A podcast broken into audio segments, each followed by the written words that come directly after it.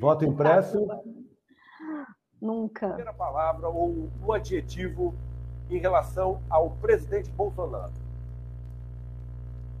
Olha, são vários adjetivos que a gente tem. Alguns são improferíveis aqui nesse momento. Cloroquina? Também não. É, tem sido um desperdício de tempo no Brasil ter tido a presidência da forma como ele tem conduzido o país. Bolsonaro em uma palavra. Genocídio. O seu podcast sobre política, arroba politicast, underline BR.